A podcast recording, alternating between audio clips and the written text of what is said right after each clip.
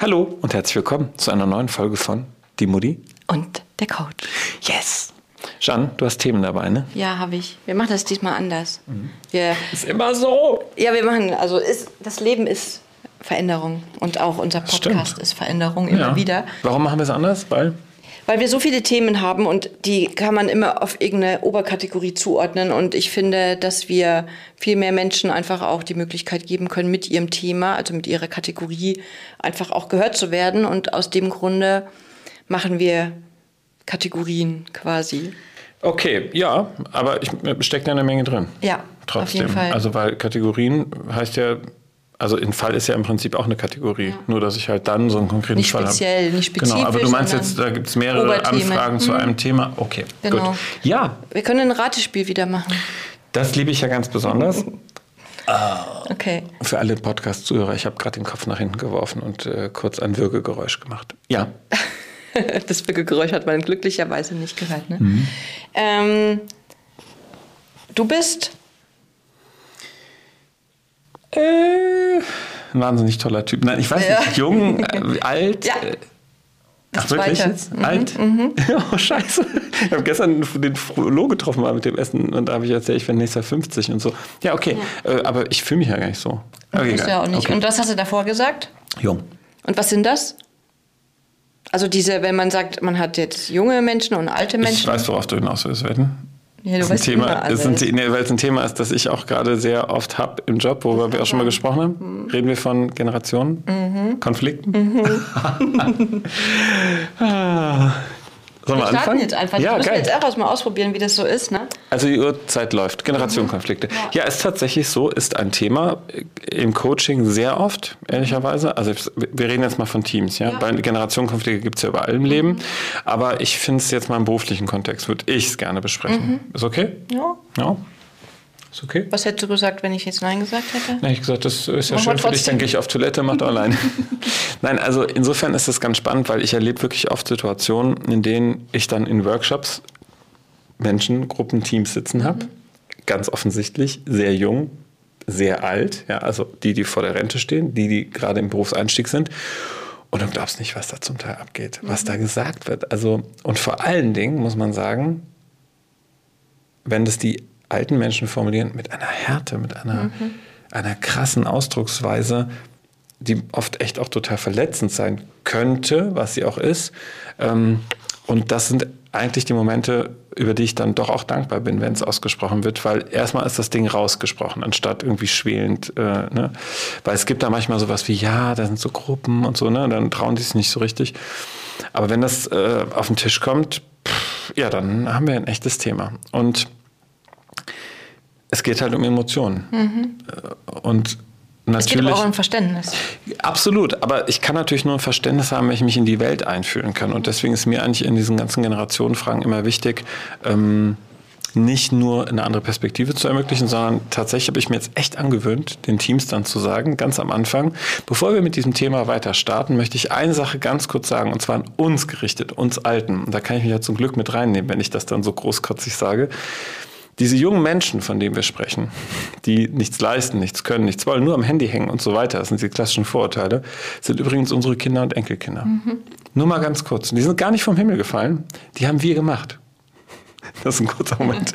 Das ist immer so, du merkst du so richtig so das Kotzen des Innerliche, mhm. weil dann schon manche denken, ja toll, das, das, das brauchst du jetzt mhm. nicht bringen. Aber ich finde das wichtig, weil es eine Wahrheit ist. Ja, ist so. Und Andere, aber manche sagen dann so, ja, aber mein Kind ist gar nicht so oder mhm. mein Kind wäre nie so, weil ich das erzogen habe. Ne? Mhm. Aber wenn wir mal gucken, wo, wo, kommen, wo, kommen, wo kommen wir denn alle her? Also wo kommen wir her aus unserer Generation? Wie mhm. sind wir aufgewachsen?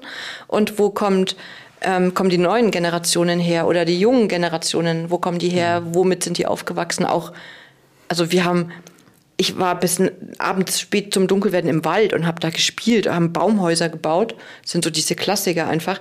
Ähm, wir sind, haben auf der Straße gesessen, uns hat keiner geklaut, uns hat keiner blöd angemacht, es gab keine Schlägereien.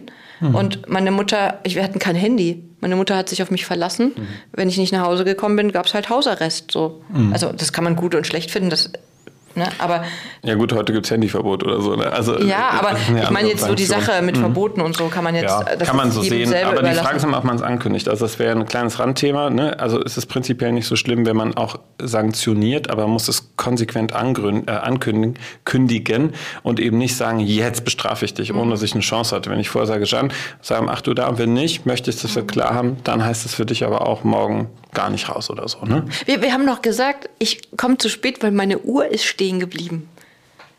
Ich hatte eine Uhr zum Aufziehen und die ist stehen geblieben und deswegen hatte ich keine Uhrzeit, weil ich hatte ja auch kein Handy, wenn ich im Wald war. okay. Ja, spannend. Auf jeden Fall kommen wir natürlich aus einer anderen Generation, aber jede Generation, die das sagt, sagt es ja immer wieder, mhm. weißt du? Also ich sag mal, die, die heute 18, 19, 20 sind, sagen in 40 Jahren was ähnliches. Ja. In meiner Generation war das so. Und das finde ich auch echt wichtig. Mir hat in einem Teamcoaching, war ich total schön, hat mir jemand gesagt, der würde ich sagen, so Ende 50, Anfang 60, ich weiß es nicht ganz genau. Da ging es um Mittagspausen. Ne? Und dass sich die Alten so wahnsinnig aber aufregen, wie kann es denn sein, dass die Jungen dann immer nur am Handy rumhängen, anstatt sich einfach mit uns mal zu unterhalten. Und dann sagt der, und das fand ich ganz süß, naja, man muss ja jetzt mal auch ganz ehrlich sagen, als wir jung waren, hatten wir alle den Zauberwürfel oder Strickzeug oder Häkelzeug und haben damit die Pause verbracht. Ja. Schweigen. Mhm. Das war echt ganz geil. Und dachte ich, ja, das ist auch ein Teil der Wahrheit. Das muss man eben auch mal aussprechen. Heute konzentrieren sich alle so auf die mit dem Handy. Die sind alle nicht in der Lage. Die sind hier daddeln ja nur. Ähm, kann ich so bei meiner Mutter sogar feststellen. Die habe ich vorgestern gesehen. Ne? Die motzt ja immer rum, wenn meine Kinder irgendwie dann da sind und am Handy sind. Oder auch wenn ich am Handy bin. Ne? Das Handy kommt gleich weg. Das ist ein großes Getöse. Ich komme rein letzte Woche, äh, letzten Sonntag, weil es war da echt was zu tun. Ne? Und komme rein und sie steht da am Handy und daddelte rum bei sich und dachte, ja, wo macht sie halt? Mich stört es ja auch nicht, ne? Ich gehe vorbei, gehe wieder raus, komme nach zehn Minuten rein, steht sie immer noch da im Handy, ne? Und ich dachte, das ist echt geil, wie sich das auch verändert. Wolltest du ihr nachher nochmal erzählen? mal gucken, ob sie es selber merkt. Nein, aber, aber das Verständnis äh, für die Generation kann ich natürlich nur aufbringen über die Emotionen, das will ich damit sagen, weil ich, also ich weiß nicht, wie es dir geht. Ich meine, deine Kinder sind ja auch noch jung, ne? Und die sind ja nur anders als du. Mhm. Und die leben anderes Leben mhm. und leben anderes Leben, als du das junge, als junge Frau ja, gemacht hast. Ne? Mir ist das schon auch fremd manchmal, würde ich schon auch sagen, wenn meine Kinder bestimmte Sachen sehen oder auch Haltung haben. Mein Sohn zum Beispiel sagt halt, nee, einen Führerschein, ja, kann ich machen, aber brauche ich, brauch ich mhm. doch erstmal gar nicht. Ich habe doch hier die Bahn und einen Bus und so. Und dann denke ich immer, ich bin halt auf dem Dorf groß geworden. Für mich war klar, mit 18 muss ich fahren. Mhm. Und zwar um 0 Uhr muss mein Führerschein da liegen. Das sind natürlich andere Sichtweisen. Ne? So, und das kann ich jetzt auf ganz viele Lebensfelder übertragen. Bei mir geht es um Verlässlichkeit. Ich habe früher mussten wir in der Schule ausmachen, auch vor den Ferien, wann sehen wir uns, weil der Kontakt mhm. war an der Haustür und mhm. vorher schon ausgemacht. Und da ist auch passiert, dass ähm, ein Freund, eine Freundin kam und die Mama hat gesagt, so, nee, die Janine darf heute nicht raus, weil wir fahren weg oder die war hat ihre Hausaufgabe nicht gemacht oder so, ne? Mhm. Und da, das war Verlässlichkeit. Und jetzt ist ja alles nur so, also du weißt ja gestern nicht, wann treffen wir uns morgen. Also, mhm. ne? Aber das, die sind halt so aufgewachsen und die können damit umgehen. Die können so eine hohe Flexibilität, ne? Ja. ja. Warte. So, was ich aber eigentlich am Job sagen wollte, und das ist mir immer das Wichtigste, ich versuche die Leute wirklich in dieses Gefühl eigentlich eher zu bringen über so Perspektivenveränderungen und arbeite halt mit dem Körper dann lieber. Ne? Ich mache dann meistens in den Raum so, einen langen, ähm, so ein langes Klebeband ne? und baue dann so Etappen da drauf, irgendwie 18 Jahre, 67 Jahre und dazwischen halt so Etappen 20, 30, 40, 50, 60. Und dann bitte ich meistens die Leute aufzustehen und sage immer, stellt euch jetzt mal auf dieser Linie dahin, wo ihr euch altersmäßig seht. Ich sage gar nicht, wie alt ihr seid, ne, mhm. ne, sondern guck einfach mal, was passiert. Die stellen sich natürlich in der Regel fast immer dahin, wo sie auch tatsächlich altersmäßig angesiedelt sind. Und dann entdecken wir ganz oft, es gibt halt die wirklich ganz krassen Jungen, es gibt die krassen Alten, die sozusagen vom Ausstieg sind. Und dann gibt es natürlich die Menge dazwischen. Mhm. Für die, muss man sagen, ist es ja oft am schwersten. Ja. Weil du hast dann die, die denken, ja, ich komme eigentlich mit denen und mit denen auch klar, ich will es mir aber eigentlich nicht verscherzen. Und die werden so ein bisschen stumm. Mhm. Die sortieren sich nicht ganz zu. Und die bitte ich meistens dann zu sagen, es ist gar nicht schlimm, sortiert euch mal jetzt auf entweder alt oder jung, wo euch jetzt wohlfühlt. Und ohne, dass das ein Drama ist, macht's einfach mal. Mhm. Und dann habe ich halt zwei Gruppen da stehen. Und dann bitte ich die, irgendwann sage ich so, jetzt gleich werde ich euch bitten loszugehen. Und dann geht ihr ganz bewusst diese Linie genau entgegengesetzt hoch. Das heißt, ihr ganzen Jungen geht mal hoch auf 67 und ihr 67 geht mal runter auf 18. und begegnet euch währenddessen, guckt euch an und geht aber schön weiter und guckt euch euer Ziel 18 oder 67 an. Dann machen die das. Das ist ganz spannend, ne? Gegacker und so, merkst du eine hohe Unsicherheit. Und dann habe ich in der Regel, versuche ich so drei Fragen eigentlich, die erarbeiten zu lassen als Gruppe. Ich sage, jetzt diskutiert ihr mal als Gruppe, wie fühlt sich das hier an, mhm. wenn ich in diesem Alter bin? Was für Gefühle gehen da auf? Wie fühlt sich das hier für mich an, wenn ich auch auf die andere Gruppe gucke, die 67-Jährigen oder die 18-Jährigen und so weiter? Dann ist die zweite Frage, die ich immer stelle, wo gibt es Unterschiede? Wenn ich jetzt hier mich angucke in der Gruppe zu der anderen Gruppe. Ist natürlich toll, weil die Jungen sich plötzlich mit den Unterschieden bewusst und vertraut machen müssen der anderen Gruppe mhm. ja, und umgekehrt. Und dann frage ich aber immer auch, wo gibt es eigentlich Gemeinsamkeiten? Und dann danach, nach der Übung, dauert vielleicht eine Dreiviertelstunde, je nach Größe der Gruppe, kommen wir wieder zusammen. Dann haben beide Gruppen Flipchart. Eins nur vorbereitet. Mache ich ganz bewusst so, bereite ich das vor, dass die nur Platz haben, da reinzuschreiben. Und dann gehen wir im Prinzip Frage für Frage durch. Erst die Gefühle beider Gruppen, dann die Unterschiede beider Gruppen, dann die Gemeinsamkeiten beider Gruppen.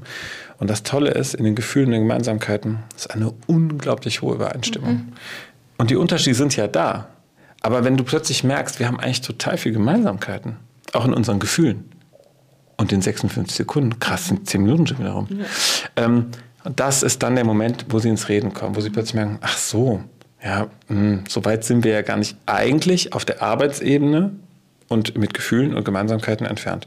Und wie können wir die Unterschiede überwinden? Und dazu braucht es dann Dialog. Mhm. Klappt eigentlich immer ganz schön und macht doch Spaß. Finde ich auch schön, weil ich finde, also ich bin ja, also ich kenne ja diese Konflikte auch, diese Generationenkonflikte von der Station, auf der ich war und auch von anderen Bereichen ähm, auf Stationen und oft merkt man erst dann, was man voneinander lernen kann. Also es geht da nicht um, was war früher anders und ich bin mit meinem Kind noch aufs Feld gegangen und habe da gearbeitet, ne? sondern es geht halt darum, wie war es auch früher, zum Beispiel, wenn man auf die Pflege das bezieht oder so, ne? mhm. ne? oder wie bist du früher zum Dienst gekommen, so, ne? wie mit dem Fahrrad zehn Kilometer jeden Morgen und jeden Nachmittag oder Freizeit ist immer ein riesen, riesen Störthema. Ne? Ich habe jetzt Feierabend und dann gehe ich. Feierabend, genau. Ja. Die junge Generation, die mhm. alte Generation bleibt dann auch noch zwei Stunden, ohne sich Überstunden aufzuschreiben. Ja, genau. Zum Beispiel. Das gehört ja zum Verantwortung, so muss das ja, sein. So macht ja, man das. Deine Kollegen kannst du nicht mhm. im Stich lassen genau. und so. Und Aber es findet dann auch eine Bewertung statt, die Jungen sind faul und gehen einfach. Denen ja. ist ja diese Work-Life-Balance wichtiger. Und ich habe einen ganz, das muss ich dringend noch sagen, ich habe einen tollen Bericht gesehen von einer, von einer Influencerin, die so diese Generation Z und so repräsentiert. Und die hat was, finde ich, sehr Schönes gesagt. Ähm, nämlich, sie hat gesagt, guck mal, aus meiner Perspektive, ich stehe vor einer maximalen Klimakatastrophe. Ich habe extrem unruhige Zeiten auf dieser Welt, politisch, und es gibt viele Kriege. Ich werde mein Leben lang arbeiten müssen und 67 reicht wahrscheinlich nicht aus, um Menschen zu versorgen, die jetzt alle ne, als Boomer in die Rente gehen. Mhm. Ich werde mir wahrscheinlich nie ein Eigenheim leisten können, weil es viel zu teuer ist und ich niemals so viel erwirtschaften kann. Also sie hat dann immer weiter aufgezählt, wie ihre Perspektive aussieht. An dem Punkt hätte man eigentlich schon sagen können, oha. Und dann sagte sie aber, und warum soll ich nicht einfach für mich sagen, wenn ich weiß, dass meine Perspektive nicht so ganz rosig ist, ist es doch vom Mindset her viel besser zu sagen, ich versuche mit guten Mitteln in so einer Selbstwirksamkeit da durchzugehen, so zu arbeiten, dass ich mir eben auch nicht nur Work, sondern auch Life-Balance gebe. Mhm. Und das fand ich, ich fand es echt beeindruckend. Dachte, das ist schön, das so zu hören. Mhm. Ist auch so. Es ist ja die, der klassische, die klassische Aussage, ähm, du kannst die Dinge nicht ändern, aber du kannst lernen, wie du damit umgehst. Ja. Die Jeanne ist halt auch Coach und nicht nur Mutti, ne? Merkt man. Schön, ist doch ein guter Abschluss eigentlich, ja, oder? finde ich auch. Weil wir sind ja eh schon drüber. Mhm. Mhm. Ja. Danke für eure ganzen Tipps. Also das, das waren jetzt mehrere, oder was? Ja, ja, das sind immer, also ich klasse ja. das dann manchmal. Sehr cool. Ich habe dazu auch einen Beitrag gemacht und habe dazu total viele Kommentare mhm. gekriegt. Das hat echt viele Menschen äh, getriggert, deswegen dachte ich, Job passt jetzt ganz mhm. gut. Schreibt weiter, kommentiert weiter, liked weiter, teilt uns gerne, wir freuen uns sehr ja. und äh, schickt Themen. Ne? Ja, und bis zum nächsten Mal. Tschüss.